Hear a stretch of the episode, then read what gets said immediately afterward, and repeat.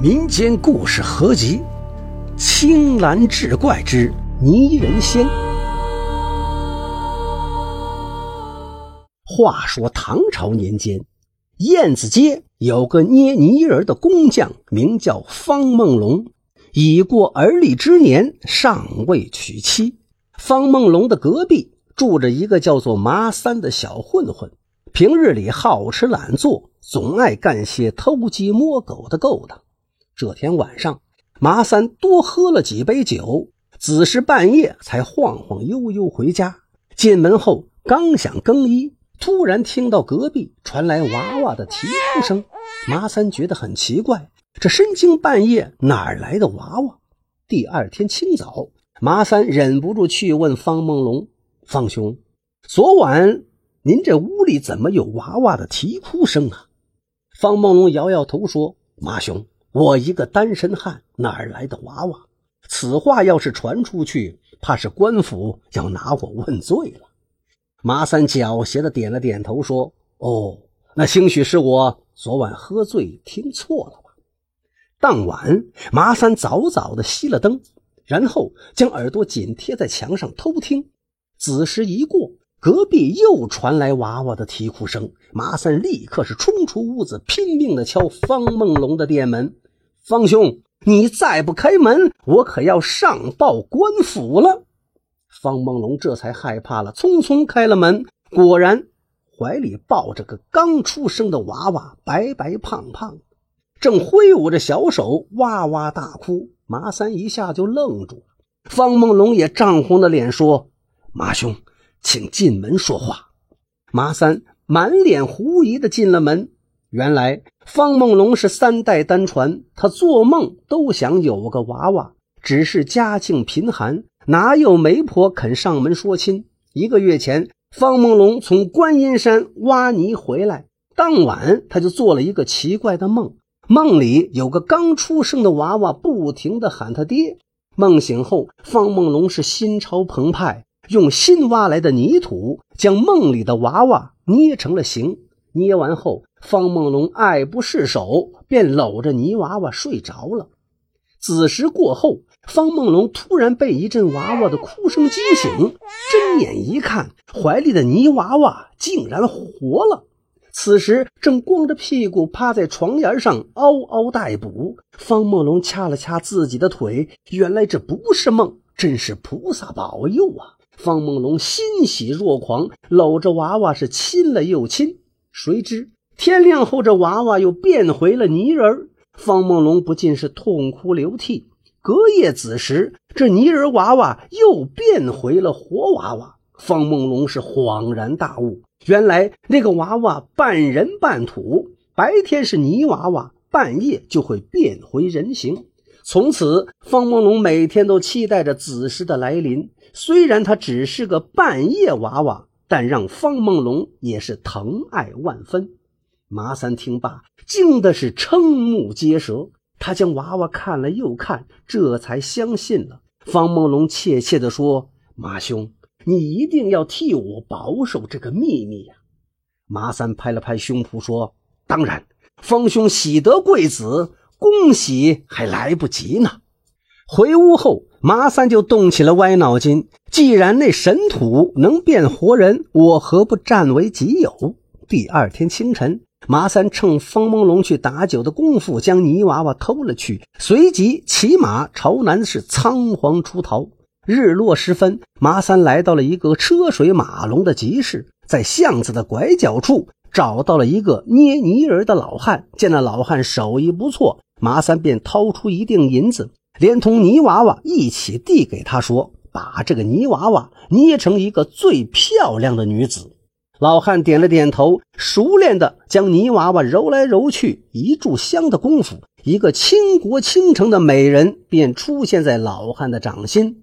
麻三见状，欣喜若狂，抱起这泥美人，牵着马就走。其实他早就打好了如意算盘，今晚就和美人洞房花烛。等过一阵子看腻了他，再让那个老汉重新捏一个。如此这般，简直比皇帝还快活。马三在集市兜了一圈，便匆匆住进一家客栈，在客房，麻三要了一桌酒菜，自斟自饮，不知不觉两壶酒下肚，便伏在岸上沉沉睡去。醒来时已过子时，朦胧间，麻三见床头真就坐着一个绝世美人，容貌打扮和倪美人是一模一样。麻三心猿意马，借着酒劲儿就想搂抱。这时，咚的一声，房门被突然踹开。麻三一回头，见门口站着两个衙役和一个丫鬟。那丫鬟神色慌张，两个衙役喝道：“好你个刁民！光天化日之下，竟敢强抢民女，该当何罪？”麻三是又惊又吓，被两个衙役押回了县衙。那丫鬟惊魂未定，匆匆跑去禀报县令：“老爷，奴婢看见一个女子，长得很像小姐。”那女子的手臂上也有玫瑰色的胎记，跟小姐的一模一样。县令大惊，连忙起身更衣，走入后堂，见夫人正搂着那女子痛哭流涕。只是那女子目光呆滞，仿佛丢了魂魄。任凭夫人问话，始终是置若罔闻。夫人哽咽地说：“老爷呀，我就知道蓉儿没死。你瞧，她终于回来了。”县令将女子看了又看，忍不住老泪纵横，实在是太像了。莫非这世上真有起死回生之术吗？原来县令的千金蓉儿在十六岁时不幸失足掉进河里淹死了，县令和夫人为此伤心欲绝。那天，丫鬟小翠刚巧在集市看见麻三举着那个泥捏的美人沾沾自喜。小翠仔细一看，那泥美人居然就是小姐模样。于是，小翠偷偷尾随麻三，见他买了红绸，又买了香烛。小翠跟踪到了客栈，便折回县衙通知两个衙役，果然将麻三逮个正着。当晚。县令夫人非要和女子同榻而眠，县令无奈，只好应允。当然，县令的心里并不糊涂。三年前，他曾亲眼看见女儿盖棺入土，那个女子一定是别人家的女儿，只是他神情恍惚，无法问话。只等明日提审麻三，一切便昭然若揭。第二天清早，小翠惊慌失措地报告：“老爷，出怪事了！那女子……”竟然变成了一个泥美人，县令赶紧去看，见夫人正搂着那泥捏的美人，哭的是肝肠寸断。县令下令立刻提审麻三。公堂上，麻三丝毫不敢隐瞒，将一切和盘托出。县令听罢，又惊又奇，又命人去捉拿捏泥人的老汉。那老汉也是不敢隐瞒。原来三年前，老汉与蓉儿在集市上有过一面之缘。当时老汉是惊为天人，从此便将蓉儿的容貌记在心中。昨天麻三要说最漂亮的女子，老汉便信手捏成了蓉儿的相貌。谁知这倪美人竟然活了！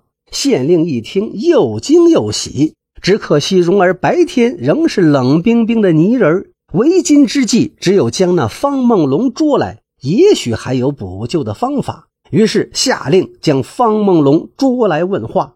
却说方梦龙当日满心欢喜，拎着酒葫芦回来，回到厢房一看，泥娃娃不翼而飞。回头找麻三，哪里还有他的踪迹？方梦龙想，那泥娃娃一定是被麻三盗走。想罢，不禁是嚎啕大哭，喝了个酩酊大醉。等两个衙役上门抓人，才如梦初醒。公堂上，县令将事情的来龙去脉说了一遍。方梦龙听罢是勃然大怒：“好你个麻三，这样害我，可怜我那娃娃呀！”县令劝道：“方梦龙，事已至此，只能从长计议。”方梦龙祈求道：“大人呐，请你将泥人还给草民，让草民父子团聚吧。”县令当然不肯，你你这不是为难本官吗？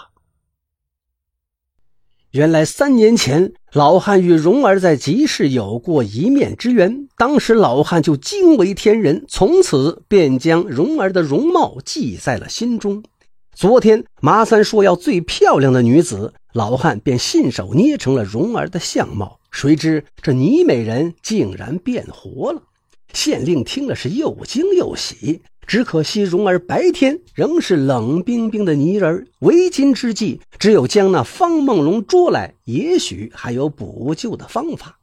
却说方梦龙当日满心欢喜，拎着酒葫芦回来，回到厢房一看，泥娃娃不翼而飞。回头找麻三，哪里还有他的踪迹？方梦龙想，那泥娃娃一定是被麻三盗走了。想罢，不禁是嚎啕大哭，继而喝个酩酊大醉。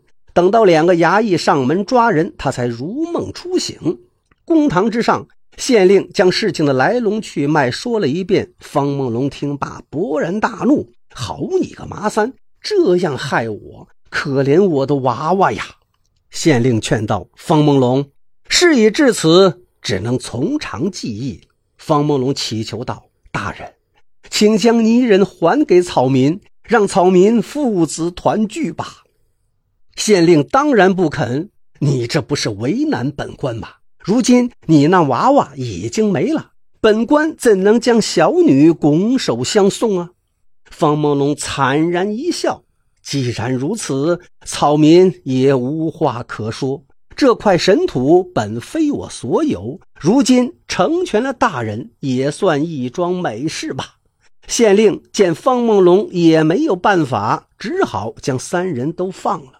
麻三是越想越气，原本他还指望那尼尔许他三宫六院，谁知赔了夫人又折兵。麻三心有不甘。当晚又偷偷潜入县衙，将倪美人偷到了手。谁知刚刚逃出县衙，就被两个巡夜的衙役发现。麻三慌不择路，逃到了一座破庙。见追兵当前，麻三怕人赃俱获，随手将倪美人扔在了草堆里，然后是破窗而逃。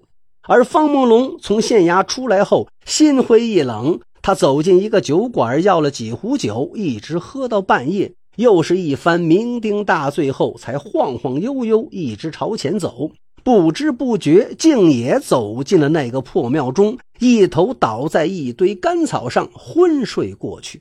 可他哪里知道，就在他进庙前，麻三偷偷的将泥美人就扔在了这堆干草上。四更时分，方梦龙晕晕乎乎的从梦中醒来。睁眼一看，不由得吓了一大跳，身旁竟躺着一个半裸的陌生女子。原来子时一过，那倪美人又变回了人形。这时，县令突然领着众衙役破门而入。见此情形，县令气得胡子都歪了。好你个方梦龙，居然敢调戏本县之女！方梦龙又被带回了县衙。此时，另外两个衙役也将麻三捉拿归案。两个人同时跪在公堂上，谁也不吱声。县令一拍公案：“刁民，你强抢民女，该当何罪？”麻三不动声色，敢问大人：草民抢了谁家的民女？县令一时语塞。这麻三哈哈大笑。据草民所知，早在三年前，令千金就已经亡故。那女子半泥半人，大人据为己有，居然还责怪草民。县令竟然是无言以对。这时，小翠倚着门帘，偷偷朝县令打了个手势。县令会意，匆匆走进后堂。原来夫人听闻此事，心中已经想好了万全之策。夫人说：“老爷呀。”事已至此，不如顺水推舟，将蓉儿嫁给方梦龙。县令听了直摇头：“那不行。”夫人生气了：“我看行。那方梦龙虽说只是个工匠，但长得眉清目秀，脸上还有富贵之相。如今蓉儿见不得白天，又被玷污了名节，不嫁给方梦龙，又能嫁给谁呢？”县令无奈，只能点头应允。回到公堂，县令一拍桌案。明日夜间，责令方梦龙迎娶小女蓉儿。方梦龙大惊失色：“大人，草民！”县令大怒：“怎么，你玷污了小女名节，还敢不娶吗？”方梦龙吓得不再吱声了。这时，麻三怯怯地问：“大人，那草民呢？”县令一听，笑了：“本官念你送女有功，特聘为媒人。”马三听罢，气得僵坐在地上。第二天夜间，县令府上张灯结彩，锣鼓喧天，方梦龙与蓉儿结为连理。奇怪的是，洞房花烛后，蓉儿再也没有变回倪美人，而且记忆也一并恢复了。一年后，蓉儿产下一个白白胖胖的娃娃。当方梦龙抱在怀里的时候，突然觉得这娃娃似曾相识，原来竟是他当年捏的那个泥娃娃。